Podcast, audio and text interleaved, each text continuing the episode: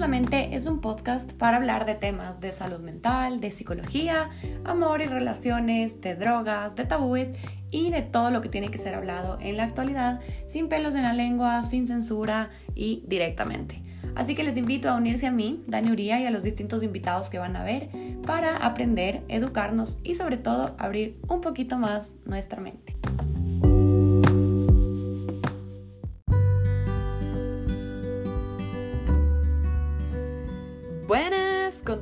Bienvenidos al podcast 12 de Abramos la Mente. No puedo creer que ya vayamos en el 12. Qué emoción. Eh, bueno, como ustedes saben, yo soy Dani Uría, soy psicóloga clínica y soy máster en psicoterapia. Y el tema que vamos a hablar hoy es un tema súper importante. El título que yo le puse es ¿Por qué soy muchas veces mi peor enemigo?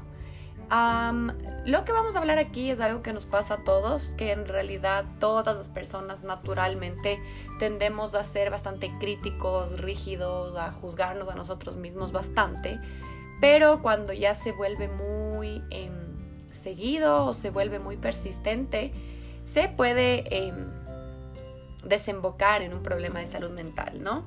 Este podcast es eh, re importante porque primero siento que todas las personas pasamos por esto, es decir, pasamos por eh, momentos en los que tendemos a ser muy duros con nosotros mismos, tendemos a juzgarnos a nosotros y también, bueno, a los demás, y también porque todas las personas eh, pasamos por momentos o tendemos a criticarnos un montón, a juzgar nuestro desempeño, tendemos a ser súper negativos o negativas y nos autosaboteamos muchas veces nuestros mismos planes y nuestras metas pensando que lo peor siempre es lo que va a pasar y nunca consideramos lo positivo. Como les digo, esta es una característica común en las personas que tienden a ser ansiosas o tienden a deprimirse. ¿Por qué? Esto es una simple respuesta, es porque tienden a desvalorizarse a sí mismos solos. Es decir, no es que existe una persona que les dice que no valen, que no sirven, que lo peor va a pasar. Bueno, tal vez sí existe esa persona, que es también malo, pero cuando existe ansiedad, depresión o algún trastorno de salud mental o algún problema, no necesariamente un trastorno, tendemos a hacer ese juicio y esa desvalorización nosotros mismos contra nosotros mismos. Perdón la redundancia, ¿ya? Este, e, esta parte de aquí voy a hacer un mini paréntesis de momento filosófico. ¿Por qué? Porque es más fácil ser nuestros peores enemigos que nuestros propios animadores o nuestro, nuestra mejor versión, por así llamarlo. ¿Por qué?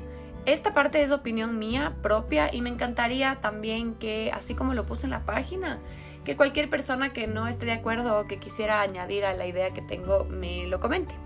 Bueno, la respuesta a esto es porque, bueno, yo personalmente creo que está en la naturaleza, humana ver de manera más fácil los errores que cometemos antes que nuestras fortalezas. Y bueno, es en realidad normal, ¿no? Porque los errores son parte de ser humanos. Y en la sociedad actual, el problema es que equivocarse o hacer algo mal es muy mal visto y es muy fácil de verlo, es muy fácil de enterarse, es muy fácil de em, juzgar, porque existen muchas plataformas en redes sociales y ahora en general en la vida donde podemos juzgar, ¿no? Donde podemos juzgar y fijarnos en los errores, tanto nuestro, nuestros como los de los demás. Entonces la gente piensa que ahora, yo, yo creo esto, la gente piensa que ahora como sociedad aguantamos mucho más, somos más tolerantes y nos hemos convertido en una sociedad más abierta.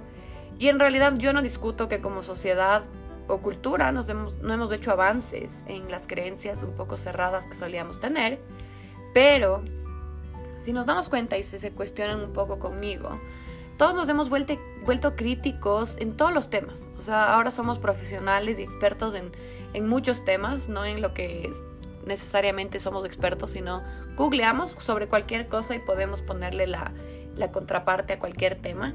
Eh, Ahora es mucho más fácil criticar porque estamos 24/7 teniendo acceso a ver lo que pasa en la vida de las otras personas. Entonces, ahora es mucho más fácil juzgar, ¿no? Esto también hace que no solo seamos más em, juzgadores o críticos con los demás, sino también con nosotros mismos.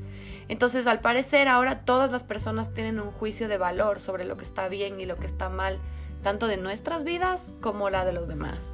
Entonces yo creo que las personas tolerantes o abiertas, como les puse en el post, se han vuelto más intolerantes contra las personas que antes eran cerradas. Ok, esto es un poco difícil de explicar, pero pienso personalmente que muchas de las personas que se denominan y se caracterizan como soy abierta y acepto esto y el otro y el otro y el otro, está muy bien, me parece perfecto. Pero ahora como son un grupo más grande, somos un grupo más grande en el que todos aceptamos varias cosas, tendemos a juzgar a los que no. Entonces el grupo de cerrados pasa a ser el juzgado, así como nosotros los abiertos antes éramos juzgados, ahora nosotros somos los juzgadores.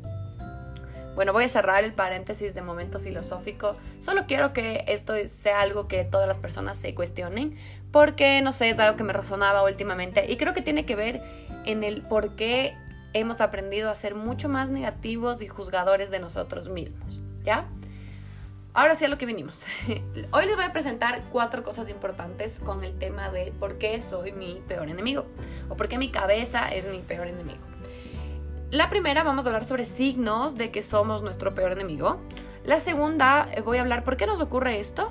La tercera les voy a hablar sobre formas de manejar y entender por qué pensamos y sentimos estas cosas. Y en la última les voy a dar como tips o cositas que se pueden hacer para evitar caer en estos como patrones, ¿no? De ser nuestros peores enemigos. Entonces empezamos con los signos de ser nuestros, em, otra vez voy a redundar, pero nuestros peores enemigos. La primera es que eh, te fijas constantemente en tus peores atributos y en tus debilidades.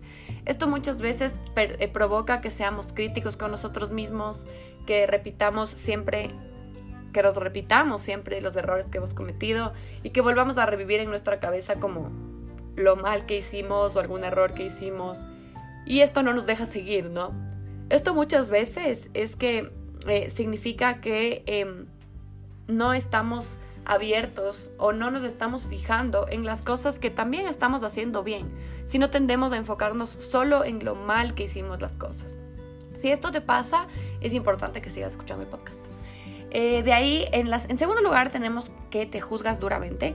O sea, no solo te fijas solo en tus errores, sino que tus errores cada vez como que te castigas o te juzgas a ti mismo de manera más fuerte, más dura, y esto te hace sentir peor. Entonces, eh, esto es importante, ¿por qué? Porque esto muchas veces es la raíz de problemas de salud mental. El juzgarnos duramente y estrictamente a nosotros mismos hace que no nos volvamos personas flexibles, sino que seamos rígidos con nuestras creencias. En tercer lugar, tenemos que confías más en lo que dicen los otros de lo que tu intuición te está diciendo. Entonces tiendes a ser de las personas que va por, el, por la vida, por el mundo, preguntando consejo de todo a los amigos o a tu familia y diciendo como, ¿será que esto está bien? Cuéntame qué piensas, dime qué hacer, cuéntame qué hacer, qué hacer, qué hacer, qué hacer. Y a la final nosotros tenemos la respuesta dentro de nosotros mismos y es importante escuchar nuestra intuición, porque cuando aprendemos a escuchar nuestra intuición, esto a la final hace que... Em, nosotros sepamos y nuestro cuerpo nos diga la respuesta de lo que nosotros mismos queremos hacer. En cuarto lugar, tenemos que pones el bienestar de los otros antes que el tuyo. Esto puede ser conscientemente cuando tú mismo crees que los demás son más importantes y tú mismo les das más tiempo a los otros que a ti mismo. Pero también puede ser algo inconsciente cuando, por ejemplo, eh, tienes mucha ansiedad por poner las necesidades de los demás o por poner los, lo que los demás quieren hacer, los planes, adelante de los tuyos, porque sientes o piensas inconscientemente o asumes que lo tuyo no vale la pena, ¿ya? Posteriormente les voy a explicar por qué muchas veces esto ocurre. En quinto lugar sería, sí, es que te creas expectativas sumamente grandes o irreales sobre ti. Esto es un problema porque cuando nos ponemos expectativas súper grandes o una meta muy, muy, muy alta, esto es bueno también a veces porque podemos, eh, no, sé, nos da disciplina, nos ayuda a motivarnos. Sin embargo, cuando tendemos a hacer esto muy, muy, muy seguido, hace que te sientas decepcionado contigo mismo porque a veces las metas son muy difíciles de conseguir. Entonces, el problema de esto es que te decepcionas de ti mismo y se perpetúa la creencia de que no eres lo suficientemente bueno para hacer las cosas que te propones. En sexto lugar es que tú y tus pensamientos y emociones se vuelven uno. Un ejemplo aquí es, por ejemplo, muchas personas a veces dicen, em, me siento triste, ¿ok? Digamos que yo me siento triste porque algo pasó y me siento triste por algunos días seguidos. Entonces esa emoción ahora ya no se vuelve un me siento triste, sino soy una persona triste. Entonces adoptamos el papel de soy una persona triste, soy una persona deprimida. Paréntesis, esto no quiere decir que las personas con depresión se lo hagan a sí mismos o piensen esto de sí mismos. Muchas veces sí pasa que piensan esto de sí mismos, pero la depresión es algo completamente distinto. Eso es algo biológico, es algo que existe, es algo que tiene muchos otros orígenes. Con esto lo que yo me refiero es que cuando nosotros asumimos que lo que estamos pensando, por ejemplo, yo soy un fracaso, nos define. Entonces, si yo pienso que soy un fracaso porque me jalé un deber de la universidad, ahora yo, Daniela, soy un fracaso. Mi esencia es ser un fracaso. O yo, Daniela, me siento triste, mi esencia es ser una persona triste. Entonces, esto se llama fusión. Cuando fusionamos nuestros pensamientos y nuestras emociones y los catalogamos como nuestros, como algo de nuestra esencia, ¿ya? En octavo lugar, tenemos que estamos siempre a la espera de que alguien más nos salve. Esto ocurre porque no confiamos en nuestros propios juicios y sentimos que si alguien no nos acompaña o está con nosotros en este proceso, no podemos lograr nuestros objetivos. Y lastimosamente, lastimosamente esto significa que no confías en tus propias capacidades de manejar tu vida con tus propias herramientas. No necesariamente de ser feliz, pero de manejar tu propia vida sin necesidad de que alguien esté a tu lado cuidando lo que haces o monitoreando lo que haces. ¿Ya? Y en noveno lugar, em, tenemos que tendemos a perpetuar comportamientos que no son sanos, como por ejemplo tomar, estar con gente que no te apoya, estar con gente que constantemente te juzga y te desvaloriza, hacerte daño a ti mismo, etc. Esto muchas veces es, inconsciente, ¿ya? Y esto es porque muchas veces tenemos un deseo de primero como, obviamente, vivir cosas que nos den cierta dopamina y nos hagan sentir bien con nosotros mismos. Entonces, el alcohol, las drogas, el, el infringirse a sí mismo daño suena súper raro, pero muchas personas lo hacen porque les da cierto high. Eso primero es, eh, todos estos comportamientos autodestructivos nos dan ciertos beneficios, ¿no? Entonces es importante eh, primero decir que estos comportamientos los utilizamos porque nos hacen sentir bien en un momento muy corto, ¿no? A largo plazo son peores. Pero también porque inconscientemente hacemos esto como un deseo como de autocastigarnos por no cumplir las expectativas de otros o las nuestras. Entonces, cuestionémonos si es que hacemos estos, tenemos estos comportamientos de riesgo o estos comportamientos em, no sanos de manera muy repetitiva Puede ser una de estas dos opciones. Es que en tu vida necesitas tal vez un high o algo que te haga sentir mejor. O estás intentando autocastigarte por algo que no te sientes 100% lleno, no te sientes completo. Y por último, te autosaboteas. Te autosaboteas, ¿qué significa esto? Digamos que estás saliendo con una persona, está todo bien, no existen red flags, no existe nada que te diga que esto no va a funcionar, sino todo va tranquilo, todo va bien, ¿ya? Pero tú, por tus traumas pasados, porque ya asumes, no, esto es demasiado bueno para ser cierto, yo no valgo la pena, no creo que esto funcione, eh, no, y uno se pone en ese mindset, te autosaboteas, ¿por qué? Porque empiezas a sobrepensar las cosas, empiezas a actuar distinto y dices, no, no, mejor ya no les voy a hablar, porque así mejor me alejo yo misma antes de que él o ella me lastime. Entonces prefiero yo misma alejarme a pesar de que tenga muchas emociones con esta persona. Prefiero mil veces alejarme que eh, ponerme vulnerable. Entonces preferimos mantenernos en nuestra zona de confort, ¿ya? Esto es autosabotaje y esto también significa que tu cabeza es tu peor enemigo. ¿Por qué? Porque tu cabeza te está diciendo, chuta, no vales lo suficientemente la pena. Esto es lo dentro del ejemplo, ¿no? No vales lo suficientemente la pena como para esa persona, ese trabajo, esa relación, ese viaje, etc. Entonces mejor arruínalo de una vez para que luego no te sientas tan triste. Ya. Ahora vamos a ver em, lo segundo que les planteé en este podcast, que es ¿por qué nos ocurre esto? ¿Ya? Si te identificaste con una de estas nueve eh, cositas o argumentos que les di, te voy a hacer unas preguntas de terapeuta un poco clichés, pero bueno, creo que son muy válidas para hacernos reflexionar. La primera es que imagínate o piensa en la forma en que tú normalmente te juzgas, ¿ya? Yo a veces, eh, yo misma incluso en un ejemplo de mi propia vida, tiendo a ser bastante rígida con lo que hago, Entonces, si es que algo no cumplo en el día que yo quería cumplirlo, es como, ah, Dani, ¿por qué? A veces en serio la pierdes por poco, tienes que ser más disciplinada, qué fracaso. Entonces tiendo a ser muy rígida. Entonces, lo que quiero que hagan ahorita en este ejercicio es que piensen la forma que te juzgas, ¿ya? ¿Le darías este tipo de retroalimentación a un amigo o familiar que te pregunte lo que tú mismo te estás enjuiciando en tu cabeza? Entonces, digamos que alguien te pregunta, oye, ¿será que em, si me salto, yo qué sé, em, el entrenamiento de hoy día, la friego? Y tú le respondieras lo mismo que yo les daba el ejemplo, como, ¿por qué no puedes? Te falta disciplina, dale, por poco, todas esas cosas, ¿ok? La respuesta casi siempre es no, porque no tendemos a ser así de juzgadores y críticos con los demás.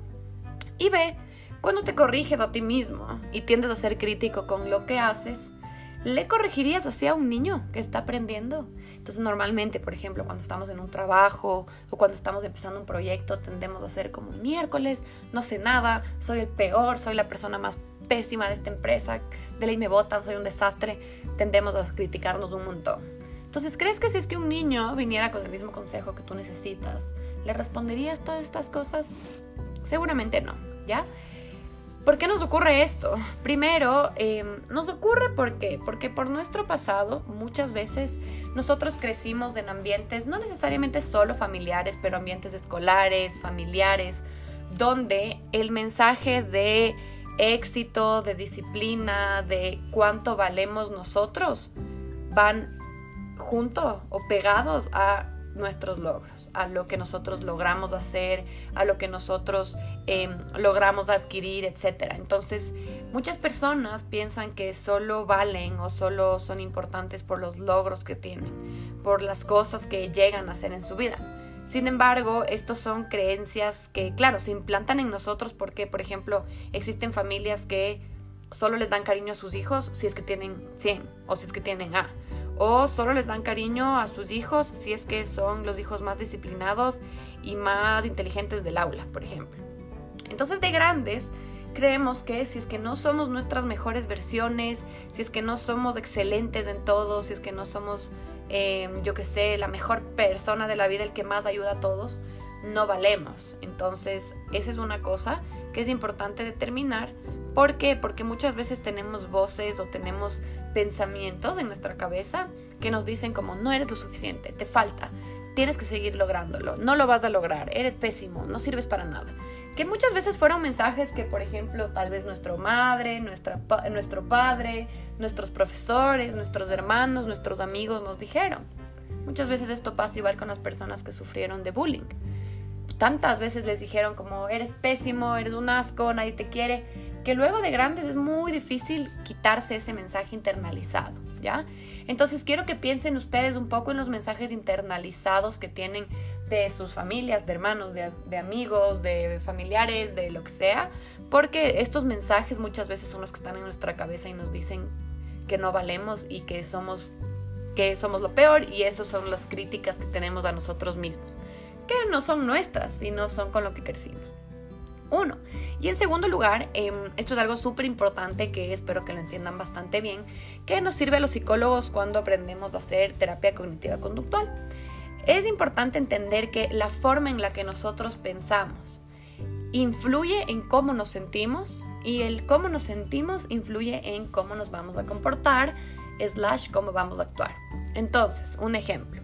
Si es que yo pienso que yo soy una persona débil, en mi cabeza tengo el mensaje de eres débil, eres una persona que no tiene fuerza, nadie escucha lo que tú tienes para decir, nadie respeta tus opiniones. Entonces, cuando estoy en una reunión, por ejemplo, de trabajo o de la U, vienen estos pensamientos a mi cabeza. Eres débil, nadie te respeta, no te van a escuchar, no te van a hacer caso, ¿ya?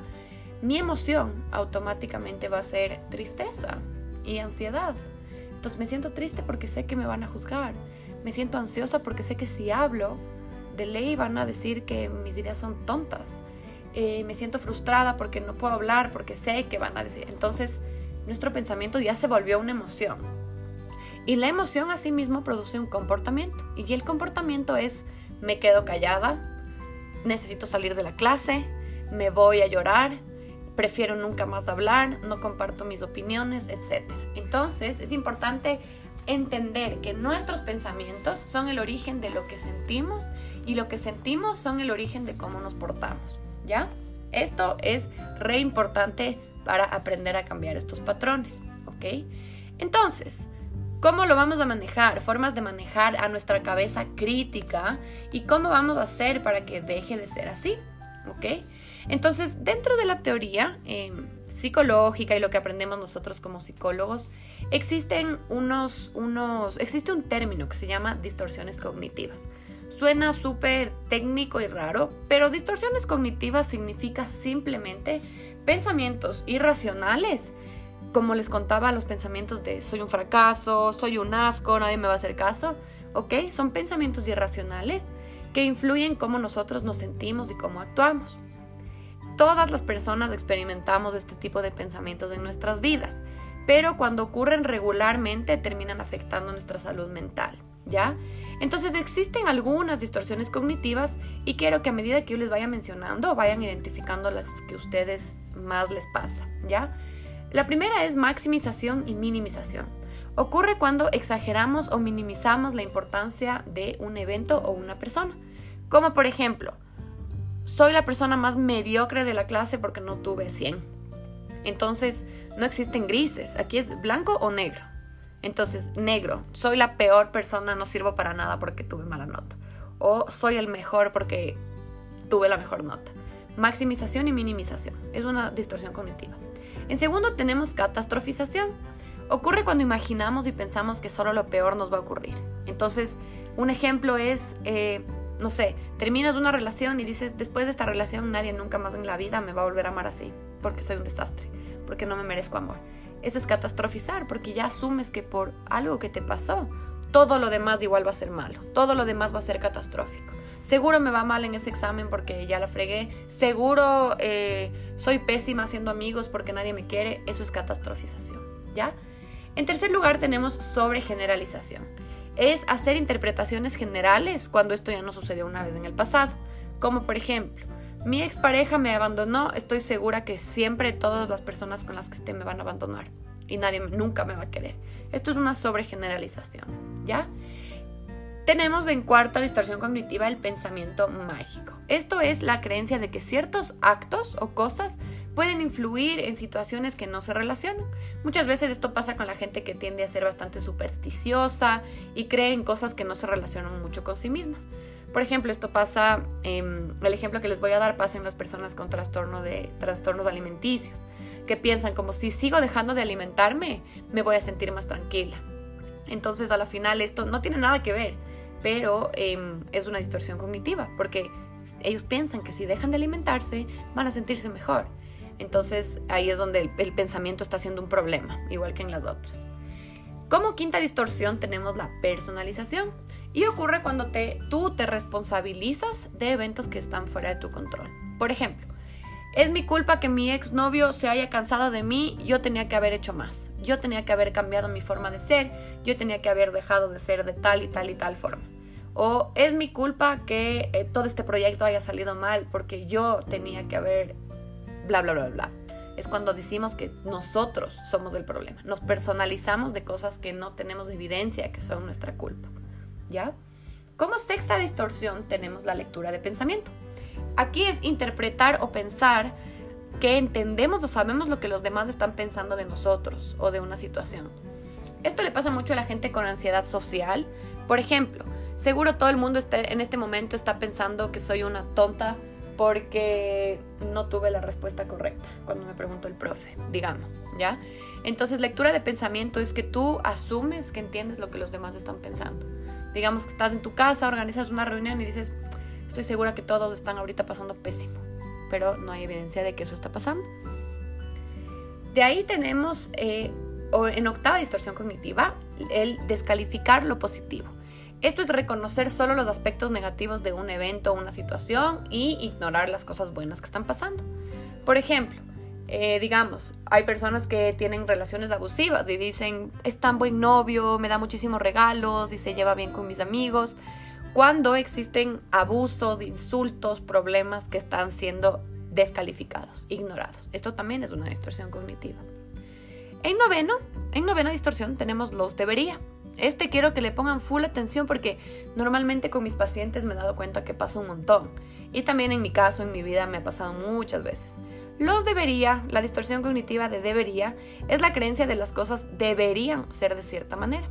Normalmente empiezan con debería ser más feliz. Debería ser ordenada y perfecta y siempre tener un buen cuerpo, no sé. Debería yo siempre exigirme hasta ya no avanzar más en la U. Todo lo que empiece con yo debería o yo tengo que son una distorsión cognitiva. Y por último tenemos la de todo o nada, que es pensar en términos de o todo o nada o siempre o nunca, etc. Por ejemplo, nunca voy a ser suficiente, siempre hice todo mal, etc. ¿Ya? Estas son distorsiones cognitivas. Es importante que las logren identificar en sus vidas. ¿Por qué? Porque cuando logramos darnos cuenta que nuestros pensamientos generan emociones y nuestras emociones generan nuestros comportamientos, para cambiar que nos sintamos tan tristes o tan críticos de nosotros mismos todo el tiempo, no hay que cambiar cómo nos sentimos sobre nosotros, ni cómo actuamos, sino cómo pensamos sobre nosotros mismos. Entonces lo que hay que hacer es darnos cuenta. Cuando venga el pensamiento de no valgo lo suficiente, soy un, no sé, soy un desastre, me va a ir pésimo, me van a botar del trabajo, ahí, stop, ok, estoy teniendo estos pensamientos críticos de mí mismo o de mí misma, ¿qué distorsión cognitiva es? ¿Ya? Eso es un ejemplo, por ejemplo. Cuando ya logras identificar que esta es una distorsión cognitiva, automáticamente el pensamiento deja de ser tan pesado, deja de ser tan extremo, ¿ya? Entonces, dejar de pensar que la crítica también nos ayuda a motivarnos. Muchas personas dicen como que, ah, Mm, yo qué sé, soy un desastre y luego yo por poco me desvalorizo y eso me hace a mí motivarme. Esto a la final no es tan cierto, puede que les sirva a algunas personas, pero no es necesario bajarte tu propia autoestima para subirte la autoestima, creo yo. Y hay muchas mejores maneras de motivarte que desvalorizándote a ti mismo. Más bien el chiste es hacer lo contrario, ¿no? El problema no es eh, ponernos límites muy altos o criticar o retroalimentar lo que nos falta sino no perpetuarlo, no hacerlo común, no hacerlo constante, ¿ya? Y algo importante también que hacer, cuando logramos identificar la distorsión cognitiva, entonces, por ejemplo, yo digo, em, me va a ir pésimo en mi entrevista de trabajo la próxima semana porque siempre me ha ido mal y yo soy un desastre, estoy, ¿qué estoy haciendo? Estoy catastrofizando. Entonces digo, ok, Dani, estás catastrofizando.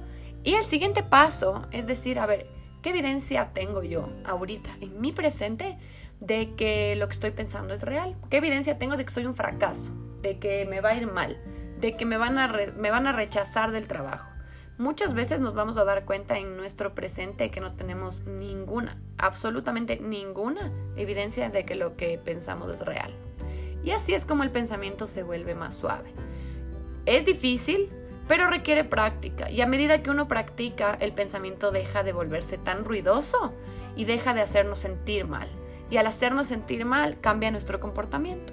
Entonces, en vez de pensar todo el tiempo, soy un fracaso, me va a ir mal, me va a ir mal, como ya le estoy haciendo un challenge a mi pensamiento, ya no me voy a sentir siempre un desastre, ya no me voy a sentir mal, ya no me voy a sentir triste sino, ni ansiosa, sino me voy a sentir un poco más confiada, un poco más segura y eso a la vez va a hacer que yo en la entrevista de trabajo no me sienta ya un fracaso, sino actúe con más confianza, actúe con más, em, no sé, paciencia hacia mí misma, actúe más confiada, más feliz, etcétera.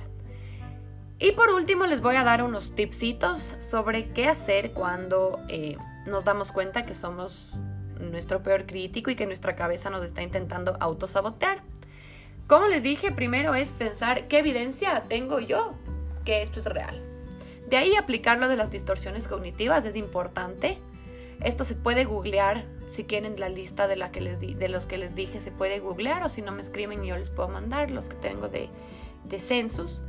Em, otro tip importante es cuestionate si es necesario pasarte evaluando a ti mismo todo el tiempo.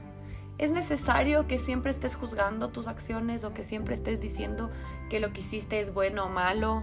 Muchas veces solo hacerlo sin evaluarnos es lo mejor que podemos hacer.